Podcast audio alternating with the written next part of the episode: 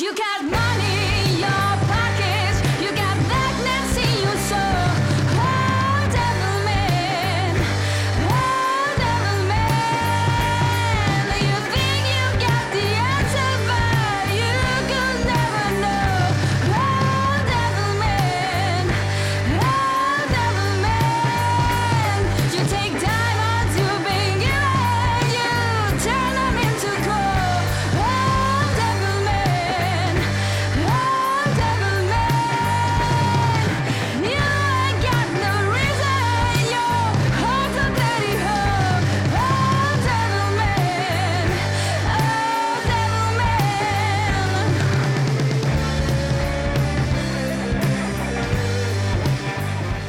Qué bien suena, qué bien suena esta versión del grupo December eh, que nos lo traen y lo ponemos aquí en la radio casi casi en exclusiva.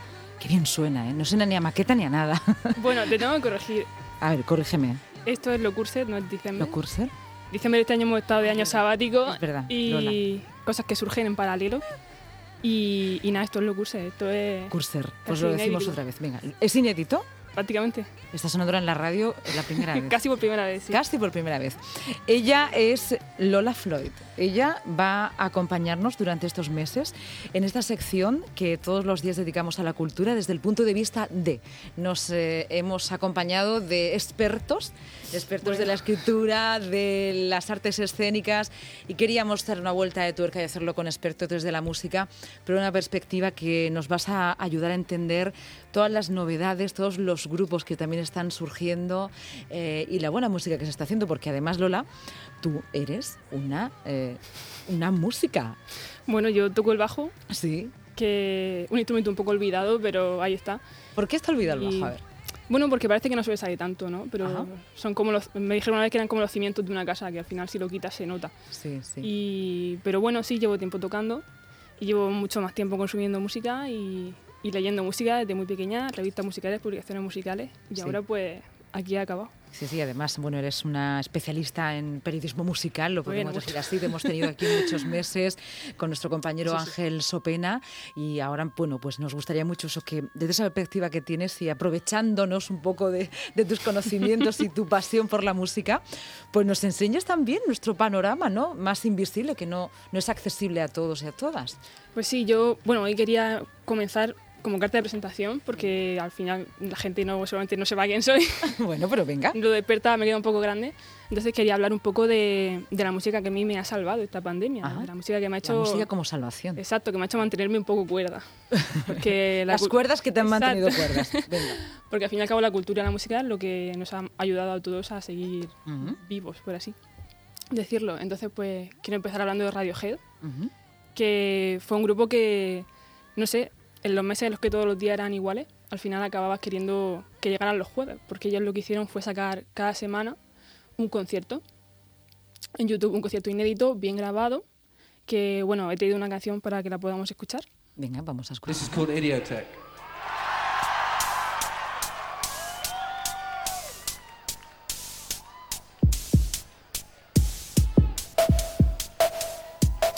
Esta canción se llama Idiotech y bueno, es la versión de un concierto que subieron, del primero de todos, porque subieron un montón de rareza.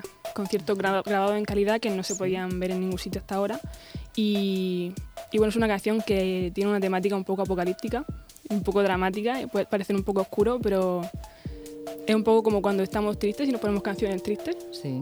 Pues en los tiempos que teníamos, tan confusos, bueno, que seguimos teniendo, tan confusos y tan inciertos, pues también ayudan un poco a, a sentirte identificado Ujú. y a procesar lo que estaba pasando. Te ayudaba cuando escuchabas esta. Sí, yo escucho mucho esta canción y a veces puede parecer un poco, un poco cenizo, ¿Por qué? porque bueno, porque eso al final que es una canción que habla un poco del apocalipsis, Sí, pero sí. desde el punto de vista de la tecnología y el medio ambiente, pero al fin y al cabo estamos viviendo tiempos que no sabemos lo que va a pasar o dónde vamos a estar el mes que viene. Entonces, Vamos a pues, escucharla un poco. A ver.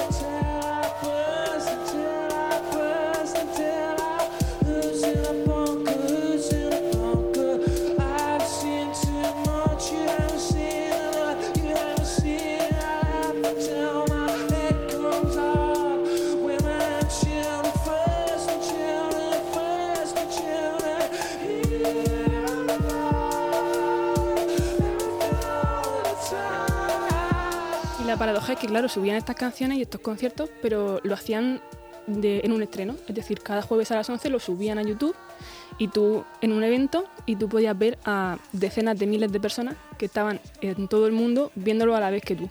Un macroconcierto virtual desde el sofá. Exacto, y había un chat y que la gente comentaba el concierto y tú te sentías en comunidad. Solo en tu casa te sentías rodeado de 10.000 personas que estaban haciendo lo mismo que tú.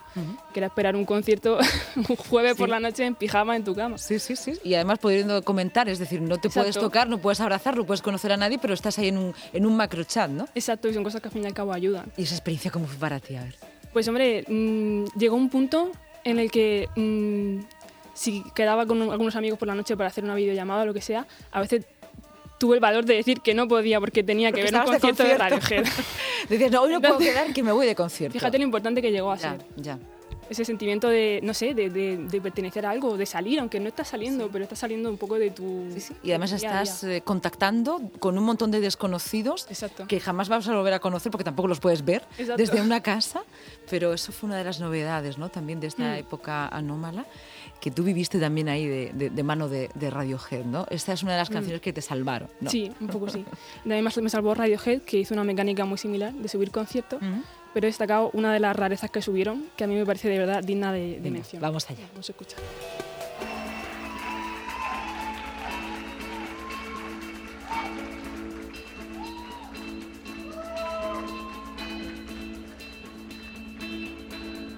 Sorrow found me when I was young. Esto también escuchas que es un directo, De ¿no? momento, sí, de momento yo estaba esperando la rareza, pero digo, bueno, pues de momento suena un directo, Vale. suena bien, suena a concierto. Pues bien. esto no fue un concierto, fue una performance Ah, sí. en la que les contactó un artista que no, de nombre impronunciable, sueco, que no voy a intentarlo siquiera, pero que se basaba en la repetición. Un artista de la performance especializado en la repetición y en la duración. Y entonces lo que hicieron fue tocar durante seis horas seguidas esta canción de tres minutos y medio, En bucle. en bucle sin parar. Empezaba y acababa. La tocaron 105 veces. Cuando acaba, la empezaba otra vez. Sí, sí, sí, sin parar, sin ¿Seis descansar. horas? Sí, sí, sí, se- seis horas. Y subieron las seis horas a YouTube y había gente viendo las seis horas en YouTube. Lola, ¿y este trozo que estamos escuchando de la canción, o esta canción que estamos escuchando, a qué pertenece? ¿Al principio, al final, a la mitad? No lo he podido No averiguar, pero yo creo que mm, ya llevan avanzado, porque en el vídeo que hay en YouTube se les ve ya un poco Cansados. un poco cansados. Y además, lo gracioso fue que ellos en el chat de YouTube, eh, la banda y el artista, lo que hacían era comentar en los vídeos. Y comentaban, bueno, pues aquí ya estaba harto del solo de la guitarra, así que me lo inventé. O aquí ya me estaban meando y no podía ir. Ah, porque estuvieron seis horas. Seis horas sin parar para nada. Bueno, en bucle. En el museo de, en el MoMA de Nueva York, Sí. era una performance y la gente pues iba pasando y lo iba viendo. Y ellos estaban allí. Y luego las, las seis horas se, se editaron en vinilo y, se- y salieron. Claro, para y, lo poder a, comprobar. y Bueno. lo subieron a YouTube. Interesantísimo. Nadie lo hubiera podido eh, pensar solo escuchándolo, desde luego. Yo he de decir que las seis horas no me las vi, pero sí que entraba y salía de vez en cuando, hacía otras cosas, pero iba viendo cómo iba Sobre todo esto, claro, la los especialistas en música que, de- que detectáis enseguida, bueno, como tú, como nuestro compañero Jesús Pereira, como cualquiera de nuestros técnicos, seguro que Mariano también detectaría eh, eh, cuáles son las variaciones, ¿no? En seis horas de bucle, ¿no? Pero para un Exacto. oído menos experto, eh, casi que sería demasiado monótono, ¿no? Casi es una... Si les ves las caras a ellos, sí que empiezan Sí. a notar cuánto Sí, tiempo sí, llevan tocando. Escuchando sería muy, muy Sí. difícil, muy difícil. Bueno, pues eh, vamos a, a seguir nuestro transcurso por la música y por todo lo que se está haciendo de una manera totalmente Y luego, divergente. durante estos meses las bandas ya no solo hacían entretenimiento, sino que hacían todo, ese- todo este tipo de acciones también muchas veces con un fin benéfico, como es el caso de Foo Fighters, que también quiero hablar de lo que hicieron. Lately, I've been measuring. Seems my time is growing thin. Wind me up and watch me spin. Que Foo Fighters lo que hicieron fue subir conciertos también, pero lo que hacían era eh, animar a la gente a donar, y hacerlo por causas benéficas o donar los beneficios de los vídeos. Entonces, pues las bandas también se han volcado un poco con, los- con los más afectados. Ujú. Y con este concierto yo he de admitir que no soy muy fan de los Foo Fighters, ¿No? pero quien sí lo es es mi novio. Ajá, y entonces lo saludamos que- desde aquí. alguna vez se vendrá también a hablar de música. Sí. Lo que sí que hacíamos durante la cuarentena, como no podíamos vernos, porque no vivimos juntos, era quedar para ver conciertos telemáticamente. Sí. Escogíamos un concierto que nos gustara o que nos interesara y nos lo poníamos a la vez por WhatsApp, íbamos Con el comentando mismo las canciones. segundo, porque si los ponéis con algo de retardo, no, no, Claro, no tenías que ir coordinándote, Claro. porque claro, que también internet, como fue como fue durante los meses, Claro, claro. pues había que avisar cuando se paraba para coordinarnos. Sí. Y, y también muchos artistas lo que han hecho durante esta pandemia es pues animar a la gente a, a consumir música de otra forma. Claro, claro. Porque muchas bandas suelen vivir de los conciertos, pero ahora no pueden dar conciertos. La solución cuál es? Pues sería comprar música o aprovecharte para comprar la camiseta del grupo que llevas tanto tiempo detrás de ella.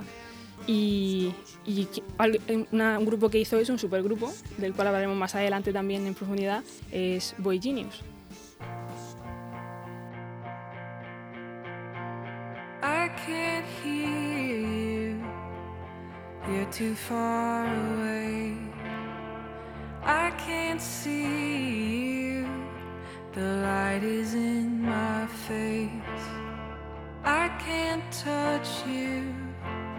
I wouldn't if I could. Pues ellas lo que hicieron fue subir a Bandcamp, que es una plataforma muy popular entre los artistas emergentes. Subieron sus maquetas de su disco, eh, grabadas con el móvil, o sea, un material que no era para enseñarlo, pero lo subieron y lo pusieron además a, a un precio que tú eligieras. Si a ti te gustaba el grupo y te interesaba Comprabas la tenerlo, maqueta. claro, comprabas e- esos audios y, lo- y tú elegías el precio que ponían. Ah, sí. Ellos te- tienen un precio simbólico de una libra a lo mejor Sí. y tú a lo mejor para ti el- ese trabajo costaba 10, Ya. costaba 20 Sí, y es un poco la, la grandeza de lo que hicieron. Y entonces pues muchos artistas han hecho eso, sacar material inédito o cosas que tuvieran un poco en duda y Bandcamp también lo que ha hecho ha sido que hacer días en los que no se quedara la comisión de los grupos, sino que fuera todo íntegro para ellos, para ayudarles.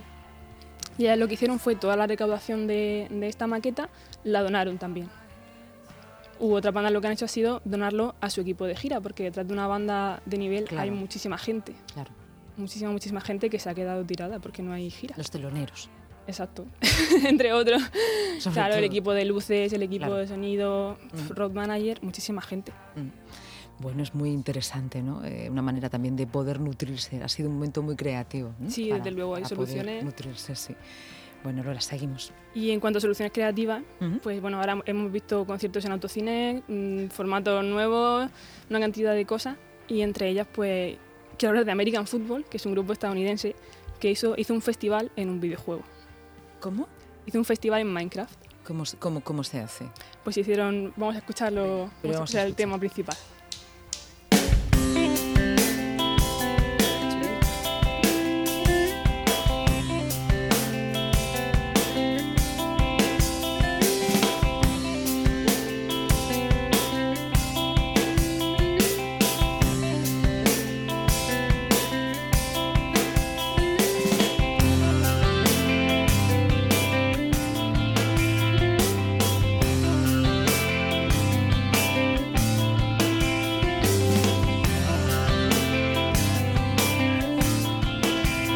Cuéntanos, cuéntanos en estos dos minutos que nos separan de las siete cómo Vale. se puede hacer un concierto en un videojuego. Pues ellos hicieron un servidor en Minecraft Sí. que permitía que entrara la gente con sus personajes al videojuego. Hicieron, construyeron un escenario que replicaba, re- que replicaba la portada de su disco más famoso, que Sí. es como la fachada de una casa.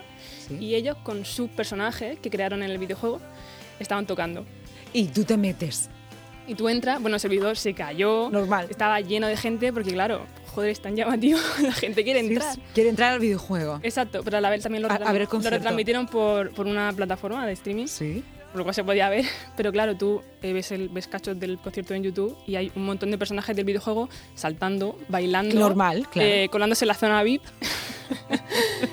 y bueno, la premisa, Cometiendo de- ilegalidades en el Exacto. propio videojuego. Sí. la premisa del concierto que decía el cantante era intentar hacerle ver a su hijo de 7 años que aún molaba. Ya. Haciendo un, concierto en un, en un videojuego. Mira lo que hago. Exacto. Lola, qué viaje tan interesante desde lo que nos ha salvado, nos ha salvado musicalmente, las pasiones, también cómo se puede hacer una obra de arte, una performance en seis Sí. horas, hasta Madre llevar a, a un videojuego todo un concierto. La música nos salvará siempre. Exacto. Gracias. Nos vemos y nos escuchamos el próximo jueves. Sí. ¿Vale? Muchísimas gracias, Lola. Hasta luego. Never did